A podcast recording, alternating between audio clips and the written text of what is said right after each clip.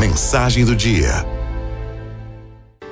Estratégias mentais, o que você pode fazer de dentro para fora. Pense sempre de forma positiva. Toda vez que um pensamento negativo vier à sua cabeça, troque-o por outro. Para isso é preciso muita disciplina mental. Você não adquire isso do dia para a noite, não. Assim como um atleta, treine muito. Veio um pensamento negativo, você vai trocar na hora por um pensamento positivo. Não tenha medo. O medo é uma das maiores causas das nossas perturbações interiores. Não tenha medo, tenha fé. Sentir medo é acreditar que todos os outros são poderosos e você é fraco. Não dê esse poder ao outro. Não tenha medo. Tenha fé em Deus. Não se queixe. Quando você reclama, tal como um imã, você atrai para si toda a carga negativa das suas próprias palavras. A maioria das coisas que acabam dando errado começa a se materializar quando nós lamentamos.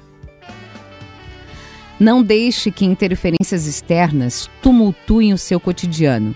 Livre-se de fofocas. Livre-se de comentários maldosos. Livre-se de gente que está sempre colocando você para baixo. Isso é contagioso. Procure conviver mais com gente positiva e alto astral. Não se aborreça com tanta facilidade, nem dê importância às pequenas coisas. Quando nós nos irritamos, nós envenenamos o nosso corpo e a nossa mente. Procure viver mais em paz, mais sereno, e quando der aquela vontade de explodir, respire fundo. Conte até 10. Viva o presente. É. Vivo hoje, porque o ansioso vive lá no futuro. O rancoroso vive lá no passado. Mas nós só temos o aqui e o agora. Nada se repete e tudo passa. Faça o seu dia valer a pena. Não perca tempo com melindres, não perca tempo com preocupações excessivas.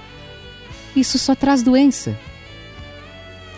Na vida e no amor, nós não temos garantias não temos garantias de nada. Não procure por elas, as garantias. Viva o que tem que ser vivido. Com entrega, com dedicação, com amor e sem medo. O medo é um dos piores inimigos do amor e da felicidade. E sorria, é. Sorrir é o maior dos exorcismos, dizia São Francisco de Assis. A alegria a alegria renova o corpo, renova a alma, rejuvenesce. Diz na Bíblia assim: a tristeza já matou a muitos e não há nela utilidade nenhuma. Então, sorria. Faça essas coisas. Seu dia com certeza será diferente.